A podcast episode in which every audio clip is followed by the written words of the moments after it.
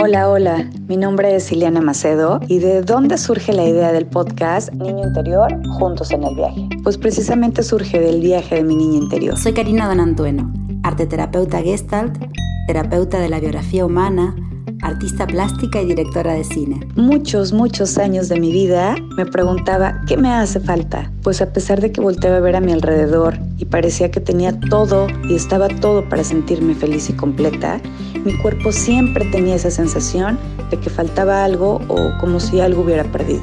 Niño Interior, Juntos en el Viaje, es un podcast para acompañarte a reconectar con las vivencias reales del niño que fuiste y ayudarte a validar a ese niño interior de hoy que necesita expresar, liberar y sanar sus emociones. Este espacio es creado para que juntos en el viaje encontremos la capacidad de disfrutar de la vida dignamente y volver a divertirnos.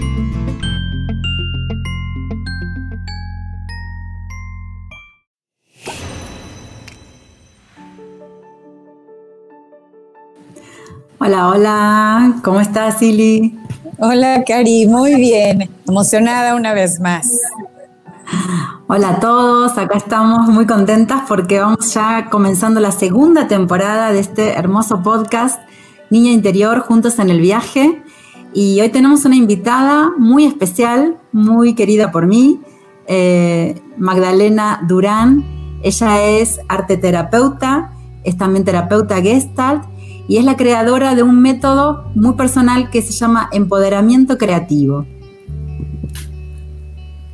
¿Qué tal, Magda? Hola, ¿qué tal, chicas? Hola, Magda, bienvenida. Gracias, Ileana. Bueno, eh, hoy Magda nos va un poco a contar de, su proceso, ¿no? de, su propio, de su propia búsqueda ¿no? que, ha, que, ha, tenido a lo largo de su historia y también nos va a compartir eh, cómo fue que llegó a, trabajar como terapeuta, a ofrecer eh, toda este, esta sanación tan bonita o tan interesante que ofrece desde su formación, ¿no? Eh, contanos un poco, Magda. ¿Tenías algo, alguna anécdota como que nos dijiste que era especial para, para abrir en el programa? Bueno, contaba que hoy precisamente he estado en un taller mm, en que trabajábamos con, con la voz y ha sido, me ha llevado a muchos recuerdos de mi infancia, como que yo nunca me he dedicado al canto de forma, digamos, ni profesional, ni siquiera aficionada, ¿no? Bueno, canto en la ducha y canto mm. para mis cosas, eh, pero como que el canto y la voz han formado parte de, mi vida desde, desde que era niña, ¿no? Desde la línea materna, tanto mi madre como mi abuela como mi tío cantaban muchísimo, cantaban muy bien, me enseñaron a hacer voces y era una cosa que disfrutaba mucho, pero que nunca me tomé como una posible salida profesional, ¿no? Ah, que hubiera podido ser, ¿no? La, la, cuestión que todo eso me ha llevado recuerdos, ¿no? Y, me ha recordado de mi, de mi, niña. Yo cuando era chica pues tenía muchas capacidades creativas a muchos niveles, cantaba, me gustaba muchísimo bailar, uh, dibujaba, mmm, también hacía el payaso, actuaba. Y mmm, de alguna forma... Mmm, sucedieron varias cosas en mi infancia. Una de ellas es que nunca conseguí que mis papás me llevaran a clase de nada, ¿no? Todo al contrario de hoy día, que a los chicos se les lleva actividades extraescolares, hacer música, hacer baile. A mí no me quisieron llevar a nada, de nada, de nada. Mi familia era una familia muy seria. Mis papás vivieron la posguerra. Uh, española, ¿no? la guerra civil que marcó una huella muy terrible en nuestra sociedad y ellos consideraban que yo solamente tenía que estudiar y que todos esos talentos que la nena tenía pues eran como adornos. Es más, a mi padre le molestaba el canto, no le gustaba que la gente cantara, no lo consideraba ruido. Entonces, fue, hubo cosas que yo fui como dejando, ¿no? Eh, porque nadie le daba importancia, porque no eran valoradas, ¿no? Y esa, eso fue una herida que ya venía de mi madre, me he dado cuenta y descubriendo. A mi madre le pasaba igual. Mi madre era una mujer súper graciosa, era muy buena haciendo teatro, cantaba de maravilla, pero tampoco por esa cuestión de por guerra y por otras, por, por educación familiar, esas familias serias y de clase media, responsable, que todo eso no, no se consideraba como una salida profesional. Yo recuerdo que mi madre siempre decía que ella tenía una desgracia, que es que no era ni lo suficientemente rica, no era de familia lo suficientemente rica, donde hubiera dado igual, ni de familia suficientemente pobre, donde sí o sí hubiera tirado adelante con sus talentos. ¿no?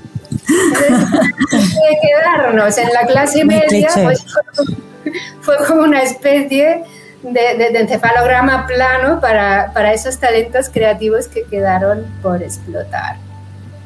Entonces, como toda, toda, esa línea materna ya venía tan dañada, yo creo que me aferré al lado paterno, mi padre era científico, un biólogo oceanográfico, es, todavía vive, y, pintaba de hobby, pintaba muy bien. Y entonces yo me puse a imitar a mi padre y a pintar. Y entonces por ahí recibía una cierta valoración, por supuesto como hobby, no como una profesión. Y yo creo que el, el susto más grande que les di a mis padres el día que yo con 17 años les dije que quería estudiar Bellas Artes. Yo creo que esto ya lo conté una vez pero Me imagino. Pero de qué vas a comer, pero de qué vas a vivir. Yo creo que para ellos tener una hija pintora era como tener una hija cabaretera, algo o peor. Claro, Qué noticia tan fuerte para ellos. Bueno, no era lo que esperaba, no era lo que querían para mí, querían otro tipo de profesión con más garantías de de éxito financiero, ¿no? Mi mamá que soñaba con que yo fuera farmacéutica, fíjate qué cosa más aburrida. Lo que hace es despachar medicamentos. Ahora, en España, por ejemplo, ni siquiera tienen permitido crear fórmulas magistrales, o sea, creatividad cero. Son como tiendas de, de productos químicos y perfumería y cosas así, digo, imagínate yo tendera. Y mi papá quería que me inclinaba hacia la arquitectura, pero yo la arquitectura, la verdad, que con descubrir más de mayor que en realidad tengo discalculia, hubiera sido un fracaso total. Discalculia es como una dislexia con los números. En fin. Yo planteaba bien los problemas de matemáticas, pero luego ponía un resultado equivocado, porque Podía pensar 57 y escribir 75, cosas así. Me, decían que era muy despistada, que vivía en las nubes. y era verdad. vivía, vivía en mi mundo, como todo niño creativo e imaginativo. Y, es interesante, Magda, que a pesar de, este entorno nada favorable para el despliegue de, de esta niña artista, has como seguido bastante fiel ¿no? a, esta, a este impulso. Quizás este padre, al ser pintor, tenía un poco de sensibilidad que permitió algo, o, los sueños de esta mamá. A ver, no es que no fuera, era un, era un entorno ambivalente hacia el talento artístico, porque por un lado mis padres eran súper cultos, tenían todos los libros del mundo, nos llevaban de viaje, nos llevaron a Italia a ver museos, a ver todo con 12 años. Yo ya sabía quién era Miguel Ángel, sabía quién era Botticelli, me fascinó el Tiziano, era, era un renacuajo y, había visto ya toda la pintura del Renacimiento. ¿no? Ah, el, tema era como que todo eso se tomaba como un adorno. no, sé, no, no, no acababa de verse como una vocación, como algo Ah, de, respetar ese impulso, no, había, era ambivalente, porque por un lado se te empujaba que tuvieras todo este conocimiento y se te premiaba por ello, pero por otro lado se te desencantaba de que tú te lo tomaras en serio a nivel vocacional. ¿no? O sea, fue, yo diría, ambivalente. Y, veo que pasa a mucha gente, ¿no? La gente que de alguna manera ama el arte y no se dedica a ello es porque le ha pasado algo parecido a mí. Lo ha vivido en su entorno, lo ha mamado de pequeño, pero no, no lo ha podido desarrollar por, las circunstancias que no se lo han facilitado. Así es. Sí, sí. Y esta creencia, ¿no? Como que el arte es para pocos. Claro. Y eso que, que comentas, Magda, bueno, en mi caso, pero tal vez es hermano Santicari, resuena. a mí me, me resuena con de experiencia, ¿no? Y, digo, yo me, me viene ahorita como personas que acompaño, como familia con la que platico, amigos, y muchos comentamos esto que tú dices, o sea, esta ambivalencia de sí tenlo, pero, pero aquí, hasta aquí, no más. Es que ah, tenemos que entender que es una, es una distorsión cultural. Es una distorsión cultural que viene de, de muy lejos. Había, digamos que en la historia, eh, Edad Media, Renacimiento, el arte era un oficio. Tampoco tenía un gran estatus porque era un oficio más, ¿eh? era un oficio artesanal. En el momento en que los artistas empiezan a coger importancia, luego se llega a un paroxismo con el Renacimiento, en que el artista empieza a ser un personaje peligroso, porque es demasiado, eh, demasiado estrambótico, demasiado pasional, se hace incluso revolucionario, ¿no? Y eso em, empieza a molestar. Claro. Ya no digamos con las vanguardias artísticas del siglo XX. Entonces se instalan una serie de creencias en el colectivo patriarcal que son una verdadera paliza al artista, ¿no? Es como hay un desprecio, hay una desvalorización aprendida que no solo lo vemos en las familias, sino que está en el sistema de creencias cultural en Occidente, ¿no? que si los artistas están locos, que si solo los artistas pueden ser, solo puede ser artista el que es un genio, que del arte no vas a vivir, que vivir del arte, vivir del aire. Y todo esto está ahí, está ahí y nadie, mm, nadie se le ha ocurrido decir, bueno, basta ya. Sí, sí, sí. Hay, mucha, las mujeres hemos luchado mucho desde el feminismo y yo creo que los artistas tenemos que, luchar desde el creativismo, desde el artismo. Tiene que haber una guerrilla que promueva que la creatividad es un derecho de todos y que ya está bien de encajonarnos en, en cosas aburridas, ¿no? sí. Sí, y además no nos aportan felicidad, solo nos llevan a encajar en un mundo totalmente disfuncional y enfermo y, y, a qué sirve eso. Absolutamente. No, no hay creatividad ahí. Y Maga, tú te has, o sea, empezaste a estudiar Bellas Artes y te dedicaste a la pintura. Sí, yo durante, mm, desde que empecé a estudiar Bellas Artes, en cuarto de carrera yo ya hice mi primera exposición individual en una de las mejores galerías de Barcelona y me estuve dedicando unos 10 años profesionalmente al arte.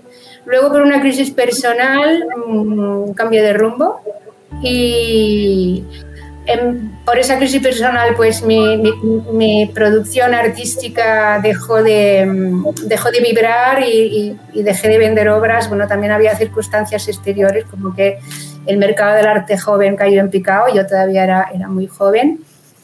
¿Y qué pasó? Pues que, que yo entré en el mundo de las terapias primero como paciente, porque me sentía muy bloqueada me sentía muy engañada por, por, el mundo, era como lo que me han contado que es la realidad, yo ahora veo que no es. Yo tuve una especie de despertar espiritual en, en Suiza, um, en que me di cuenta de que en realidad lo que pasaba afuera lo, es, lo estaba fabricando yo, lo estaba provocando yo, lo que no sabía era cómo. ¿no? Y fue muy poderoso, pero sostener esa comprensión no fue nada fácil. Entonces, decidí empezar de cero. O sea, me puse como, como paciente, también estaba sentimental y emocionalmente muy destrozada en aquella época por la ruptura de mi primera relación de pareja. Y, mm, y, bueno, poco a poco, como paciente, fui viendo que aquello funcionaba en mí, que me hacía descubrir tantas cosas que yo quería aprender a hacer eso. Y ahí decidí formarme como terapeuta gestal. Y ahí fue en la terapia gestal que escuché hablar por primera vez del niño interior. ¿no? Yo lo único, lo único que sabía, y esto es que sí, ya es una anécdota, ¿no? Pero yo sabía que una parte de mí era niña. Y, y, sabía que, por ejemplo, con mi abuela materna, que yo tenía muchísima complicidad, recuerdo yo de tener así como unos ocho o, o nueve años y ver a mi abuela con todas sus arrugas y sus canas. Y yo veía a una niña dentro, yo veía a la niña, entonces nos divertíamos mucho ella y yo. Yo decía, es que mi abuela es una vieja, pero es una niña.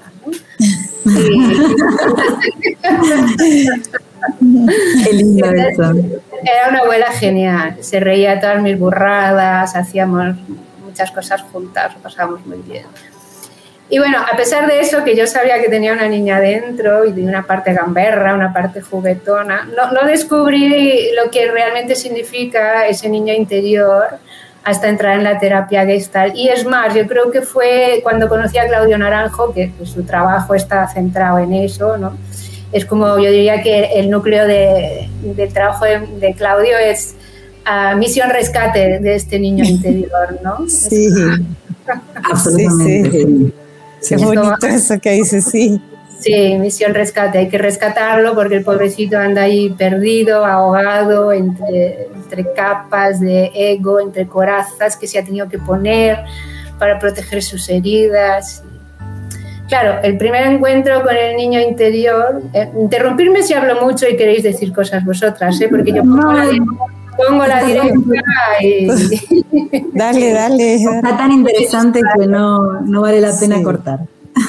Claro, el primer contacto con el niño interior cuando estás en un proceso de psicoterapia y estás en un proceso SAT no es desde la parte bonita, o sea, lo que te encuentras es con la herida. Las, las heridas de, de, de, mi niña que fueron lo que yo me pusiera, esas defensas neuróticas que, que, que crearon la estructura de mi ego. ¿no? Y encontrar que detrás de cada uno de esos patrones disfuncionales, porque no me hacían más que repetir la desgracia en mi vida, lo que había era una herida infantil. Claro, como lo has tapado estratégicamente, te has hecho el fuerte, o en mi caso yo me hice la fuerte la valiente, tirar para adelante, volver a ese punto era muy doloroso. Muy doloroso. Yo, yo, creo que una de las cosas que más me ayudó a sanar eso fue el proceso Fischer-Hoffman, que también se hace dentro del SAT, recibió otro nombre, reparentización o no sé cómo lo llaman ahora. Sí, reparentalización. En México lo llaman la repa. La repa Porque la repa me hace pensar en reparación y es que es un poco, es un proceso de reparación. ¿no? Reparentalización es un poco rebuscado. Bueno, es reparar, los vínculos con el padre y la madre y reparar el vínculo con, con, tu propio niño interior y desde el Hoffman con tu ser espiritual, que es otro, otro gran abandonado que tenemos, ¿no? Sí, absoluto.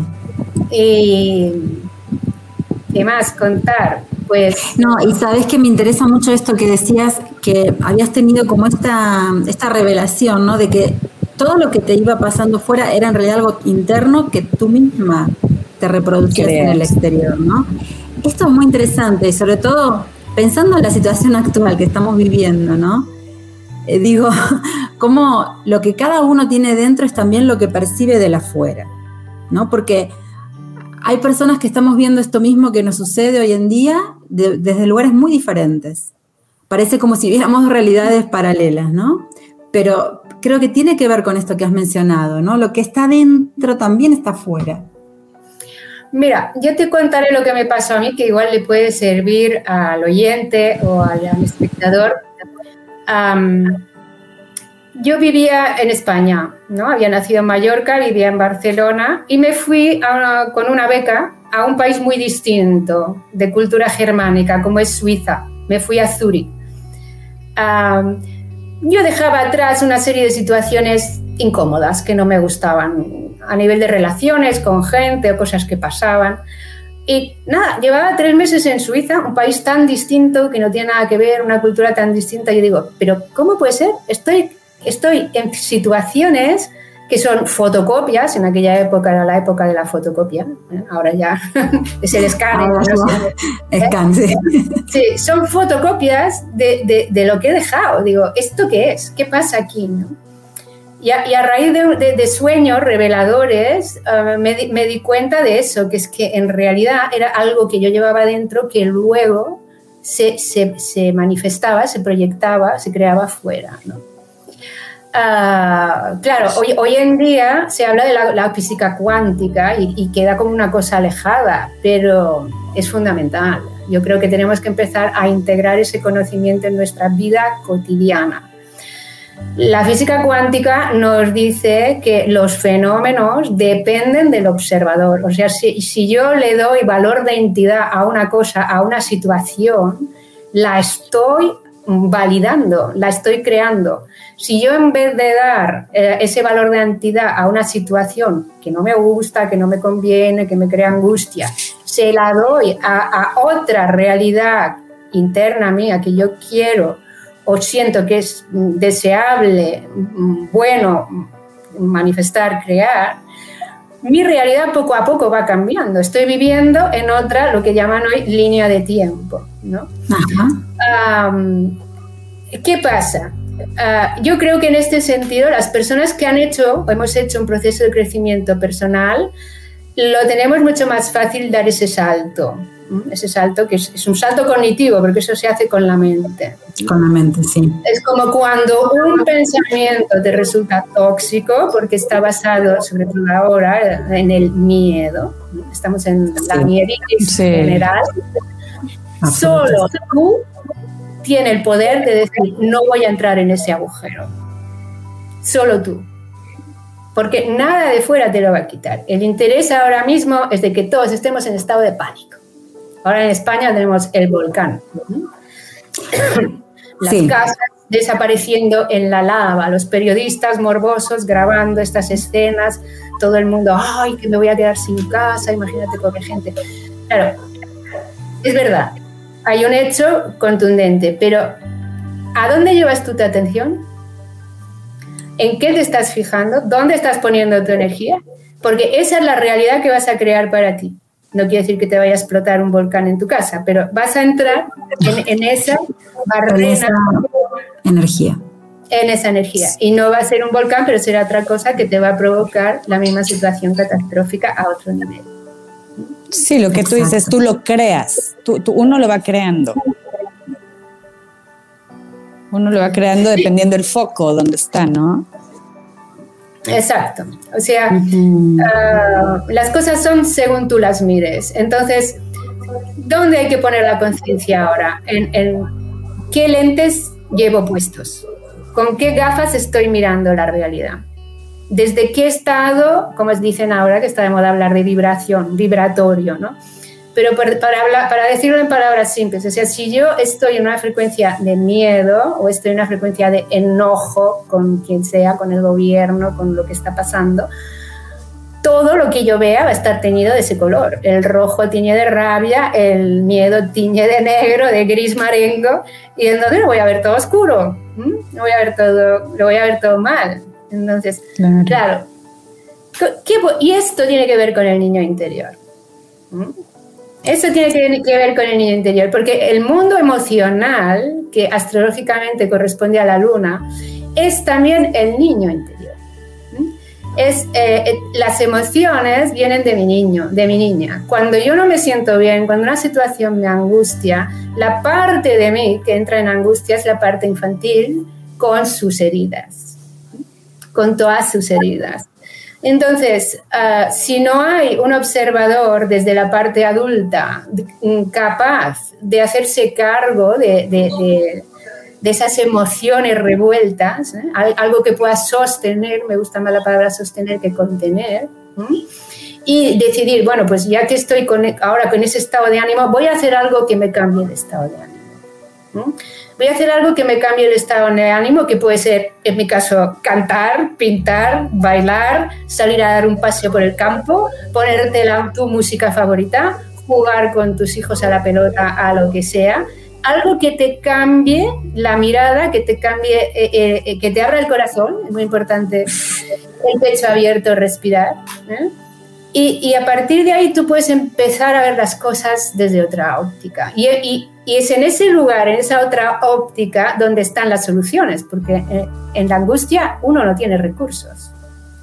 Uno no, tiene recursos a su propia creatividad, a ver ni siquiera con claridad cuál es la raíz del problema y con claridad cuál podría ser una salida válida para mí. Entonces es una responsabilidad que tenemos. Y en eso soy muy radical. Apaga la tele. No mires las noticias. Mira para otro lado. Mira para lo que te da fuerzas, lo que te nutre. Cuida a tu niño interior haciendo aquello que le hace disfrutar. Solo tú sabes con qué disfruta. No, con chucherías y chocolate y caramelos un poquito sí, pero no le des por ahí porque no por ahí. Oye, Magda, esto que, tú dices, o sea, como siento yo que vale la pena como em, reafirmar, ¿no? Es cuando tú dices, nos compartes lo que a tu niña interior le gustaba, este, esto del el canto, el baile, todo esto, y bueno, por situaciones y circunstancias no fue tan validado. Pero ahorita que tú dices esto de cuando em, empezar a crear, los recursos más valiosos podría ser que están en, ese, en esos recuerdos de nuestro niño niña interior. O sea, son recursos que ahorita nos pueden rescatar. Claro que sí, o sea, tú ponte en un ejercicio de imaginación Imagínate cuando tenías, no sé, una edad que seas lo bastante pequeño, ¿no? 6, 7 años, intenta recordar con qué disfrutabas realmente. Ok.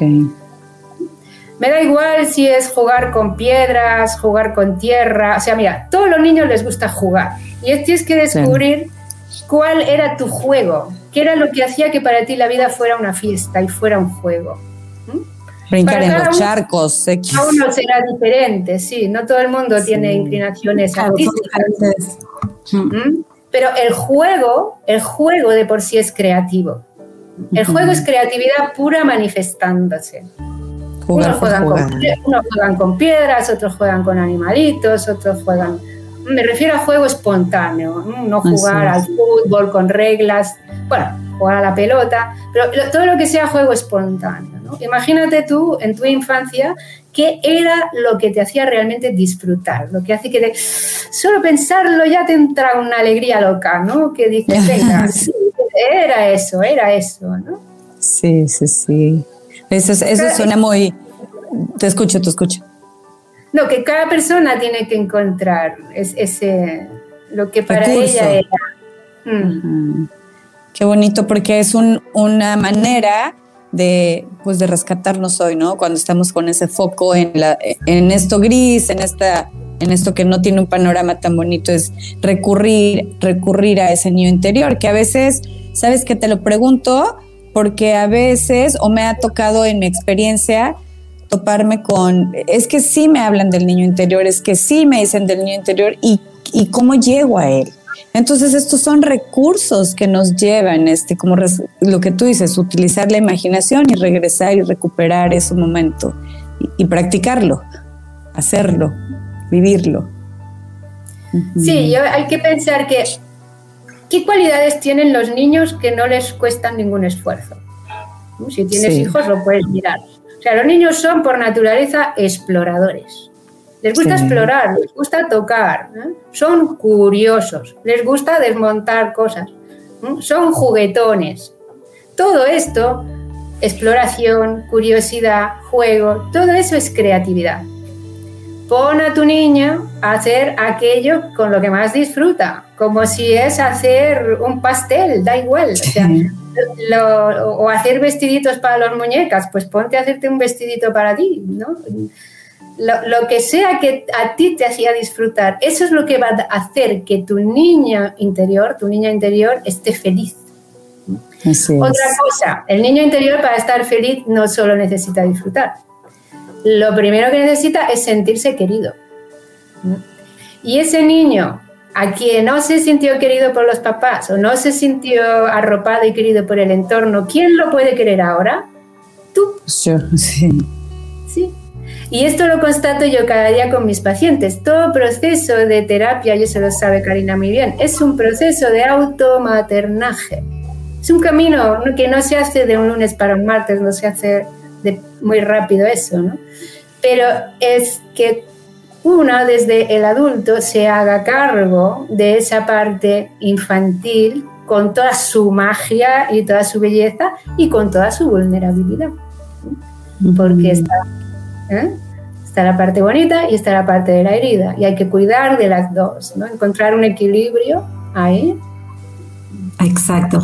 Y Magda, contanos cómo en tu trabajo, ¿no? Cómo tú ofreces esto, ¿no? A las personas. Cómo, cómo es un poquito eh, esta forma de, conectarlos con su niño interior, de darles esa mirada amorosa, ¿no? de que se automaternen desde el arte, ¿no? porque tu propuesta es desde el arte. Claro, mi propuesta es desde el arte, porque otra cosa que, hacen los niños, y en eso se basa la arte terapia, cuando se descubrió la arte terapia y toda la escuela británica, ¿no? que trabaja mucho con Donald Winnicott, que pone muy de relieve la, la relación de creatividad con juego y también la importancia de la madre, ¿no? de los vínculos con la madre. otra característica de los niños es que la gran mayoría, hay muy poquísimos niños que no disfruten dibujando cuando son pequeños. Es a partir de los 10 años que el sistema escolar les desencanta porque hay un cliché de que dibujar bien es imitar una realidad eh, eh, y lo demás es, no sirve pero mm. todos los niños pequeños se expresan con garabatos, les encanta poner colores, les encanta chapotear, les encanta mancharse. ¿eh? Y si eso se permite, esa expresión, esta expresión natural, es, es una fuente de, de, de, gozo y de nutrición para el niño. Lo que hacemos en arte terapia, cuando trabajamos arte en un contexto terapéutico, es llevar poco a poco a, la persona, a esta persona adulta con sus problemas y sus inseguridades, a, proporcionarle un entorno seguro donde se pueda volver a sacar todas esas capacidades que habían quedado oh, latentes, ocultas eh, o enterradas. Entonces, al principio las personas... Um, te dicen, ay, pero si yo no sé, yo no sé qué hacer, esto no me va a salir bien. Todo esto les vas acompañando, les vas ayudando, yo, por ejemplo, aliento mucho a la gente pues, que, que, se acerque a los materiales desde, desde los sentidos, todo lo sensorial, qué es lo que te llama la atención, qué te apetece, qué color te gusta más, qué te apetece tocar.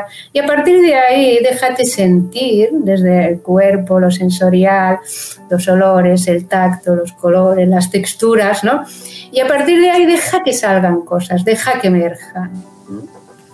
Y yo trabajo el arte sin consignas, es más con un acompañamiento hasta hacia cómo acercarse a esos materiales. ¿no?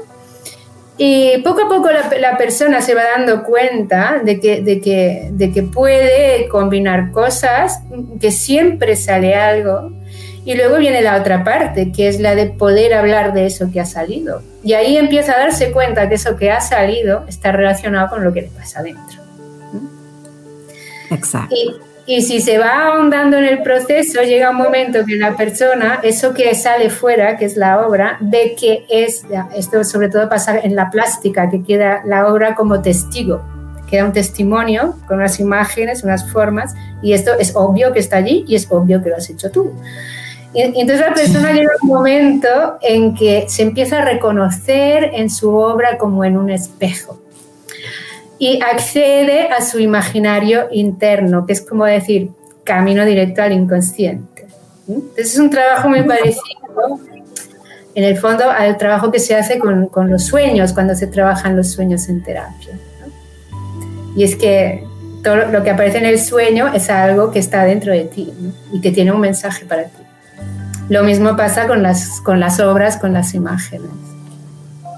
Claro, y esto es como poner un poco en ese papel eh, lo que decíamos antes, ¿no? Lo que está dentro, que uno va reproduciendo en el afuera, al, por ahí, al plasmarlo en una imagen, podemos empezar a tener mucha más conciencia de eso que está dentro y que reproducimos en nuestro entorno, ¿no? Como una forma de, de hacer más... quitar un poco de luz si es que puedo. A ver. Porque creo que, claro, que es como de repente se nos revela ese interior en un, en un, como bien decías, que la plástica nos da esta posibilidad de poderlo ver como tercerizado, ¿no? Exacto.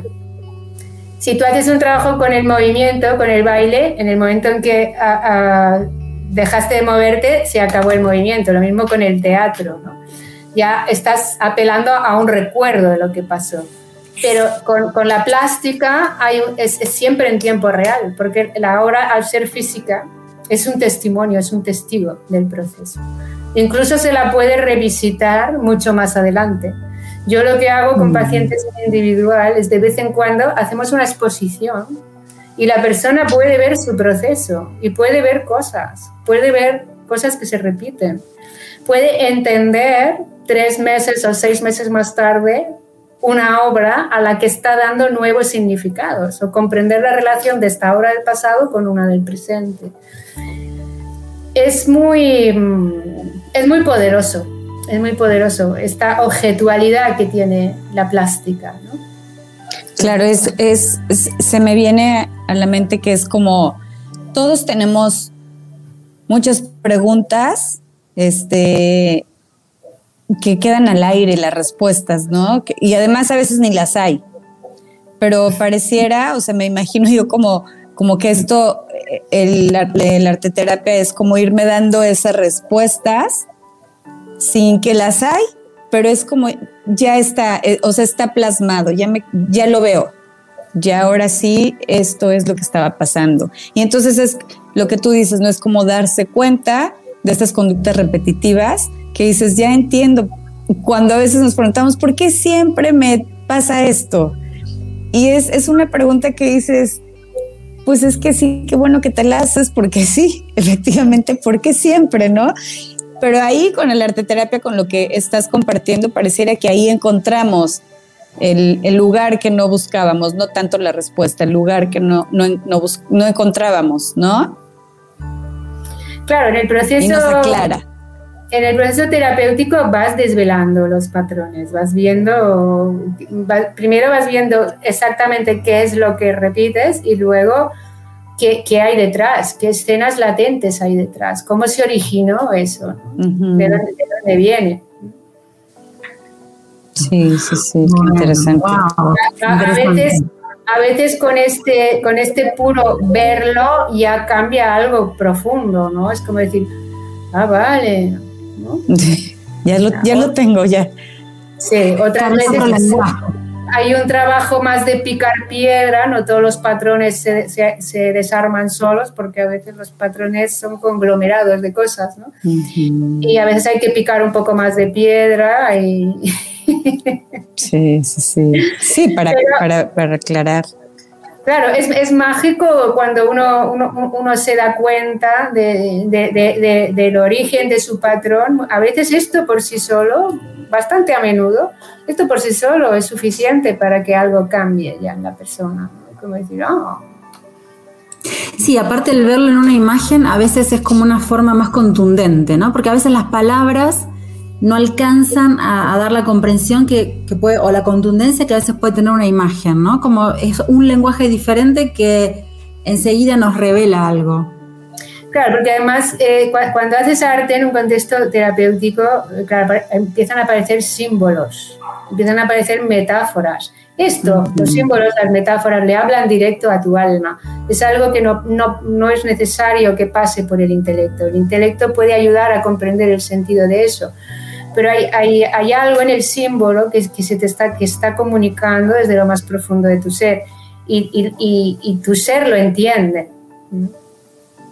Exacto, sí, exactamente. Sí, no, es tan, no es tan hemisferio izquierdo, no es tan lógico, ¿no? Hay... Sí, es un proceso más como inconsciente, justamente más simbólico, ¿no? Totalmente. Sí, más simbólico. Más bueno, qué interesante. Más intuitivo, sobre todo. Más intuitivo. Y más de, escuchar tu voz interior, que a veces eh, dice todo lo contrario de las voces externas, de la lógica, del sentido del mundo. Tu voz interior te está queriendo llevar a otro lugar. ¿no?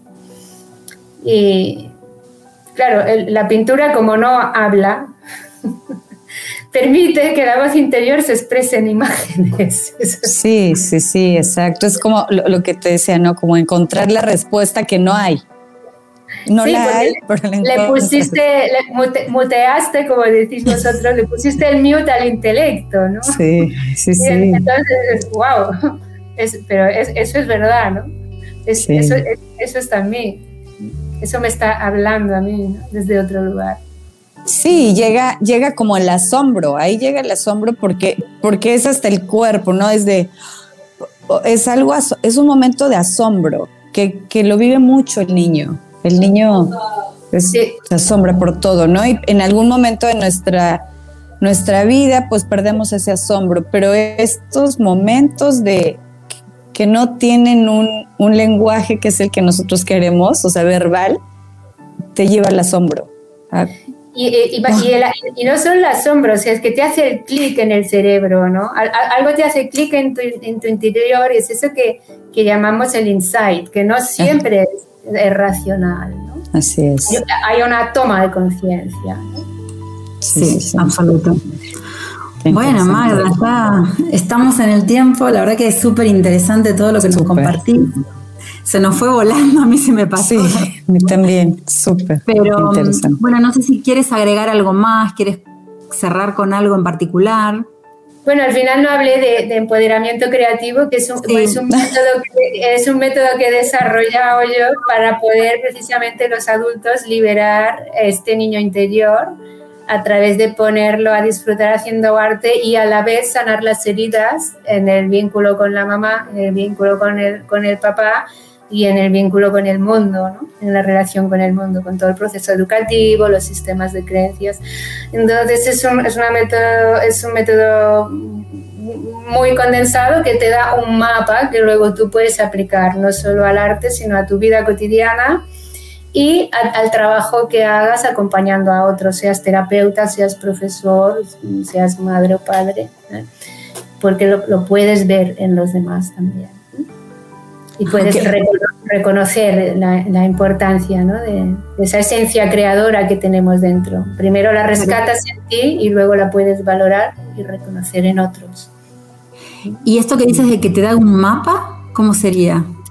Bueno, el primer nombre que tenía Empoderamiento Creativo, que le puse un nombre con gancho, se llamaba Cartografía Psíquica del Proceso Creativo.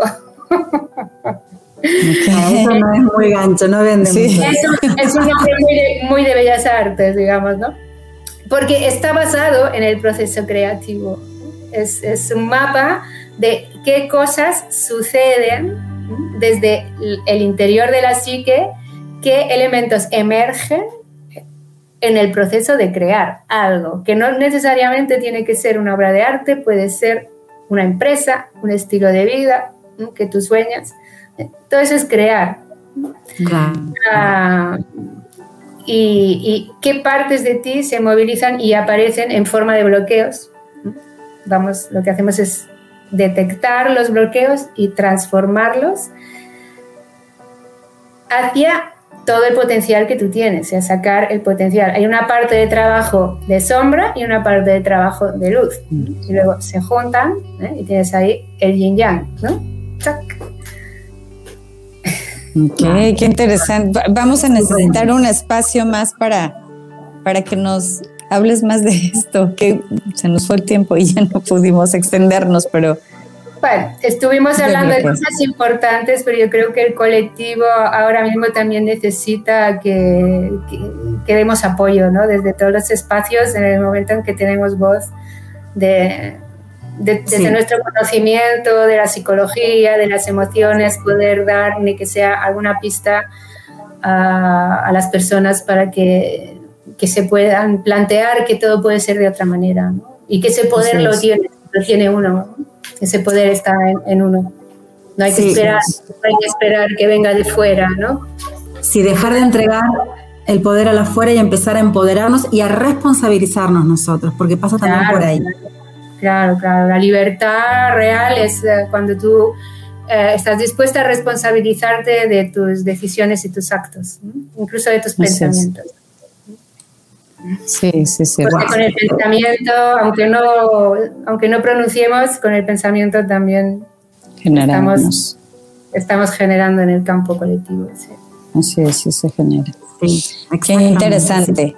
Oye, bueno, una última pregunta. Ya veo los minutos y rápido. ¿Esto lo das en CAE, Magda? Yo lo di en CAE cuando venía al CAE, pero ahora no voy al CAE porque está tan difícil viajar y está todo el peso en relación al euro tan mal que yo lo doy online. Ok, porque sería... Puede entrar en mi web que es magdaduran.com, magdadurantodoseguido.com y ahí, ahí, ahí veis las posibilidades. ¿eh? Yo en estos, desde que empezó la pandemia y todo eso, yo estoy trabajando muchísimo más en, en online que en presencial. Ok, sí, estoy trabajando con personas de todo el mundo. Ahora tengo, en, el último curso tengo personas de Chile, de Argentina, he tenido mexicanos también, colombianos, venezolanos, eh, además de españoles, claro. claro. Incluso españoles que viven en lugares muy remotos. Tuve una chica que se conectaba desde Sri Lanka, que se pasó el confinamiento. Mira, pues sí. En Francia, y españoles por todas partes. Españoles en otros lados. Oye, pues sí, sí está interesante este, que menciones cómo lo, lo estás ofreciendo, porque suena muy, muy interesante y es una herramienta más, un, un recurso más donde los, nosotros podemos recurrir y ayudarnos a, responsabilizarnos a nosotros mismos. Entonces, tal vez, no sé, que con Cari que nos pases tus datos bien y los ponemos, lo, sé que se posteen en el, cuando sacamos al aire, claro, cuando sacamos al aire el programa ponemos ahí todos los datos escritos. Puedes también poner mis redes sociales si quieres, la página web, Instagram y Facebook, que ahí es donde... Ya están pasando ahí abajo, miren. Ya León, que está ahí bien atento, ya está pasando ahí abajo la web de ah, Magda. Y este, este, este programa va dirigido a toda persona que quiere crear algo diferente en su vida, no tiene que ser necesariamente el arte, el arte es el medio hábil para llegar ahí, ¿eh? es como un laboratorio para despertar tu creatividad, pero uh, es para toda persona que quiere crear algo y se siente bloqueada. ¿eh? Cuando digo algo me refiero a tu propio proyecto de vida y yo es que mm, quiero dejar de ser asalariado y, y me gustaría vivir de lo que realmente me motiva, pero no sé cómo llegar ahí porque no me siento capaz, porque siento bloqueos. Pues ese trabajo sirve para eso también. Sirve también para maestros que acompañan a, chicos, a, niños y adolescentes. Bueno, ahí, ahí lo pone, si ustedes lo ven, empoderamiento creativo para profesionales y docentes. Ahí te explica un poco el perfil de para quién es y, y es para personas que están dispuestas a trabajarse su interior. ¿no? No, es un curso que te da nada más que herramientas, sino que esas herramientas hay que integrarlas claro. y estar dispuesto a hacer el camino y cambiar tú. ¿no? Una vez que lo has hecho, este conocimiento está integrado en ti y entonces lo puedes, lo puedes compartir, lo puedes, lo puedes utilizar en el mundo. Exacto. Así es. Pues muy interesante muy efectivo. Sí, sí, sí, sí me, interesó saber que por ahí voy a estar contigo, poco a ah. poco. No, no, quiero abarcar muchas, quiero abarcar muchas cosas, pero bueno, poco a poquito me voy. Eres muy este, bienvenida. Además, el programa online es muy breve, dura, dura 12 semanas, así que no es un gran compromiso. Okay. Luego, si se quiere hacer la parte presencial, sí que yo de momento la estoy haciendo solo en España por esas condiciones que tenemos que es tan complejo viajar. Eh, lo estoy haciendo en España en formato retiro intensivo de una semana. Ok. pues voy a entrar a investigar, vas a ver, y, y, seguramente muchos van a estar interesados. Está muy interesante y pues bueno, yo creo que vamos a necesitar una segunda vuelta con Magda Cari, ¿cómo ves? Sí, me quedé con mucho, me quedé con mucho, sí. Sí, sí. Pues gracias. quería, quería anunciaros que ahora he tomado una decisión un poco que me, que, que me resulta costosa. Bueno, hoy me siento muy suelta hablando con ustedes dos, supongo que me están inspirando.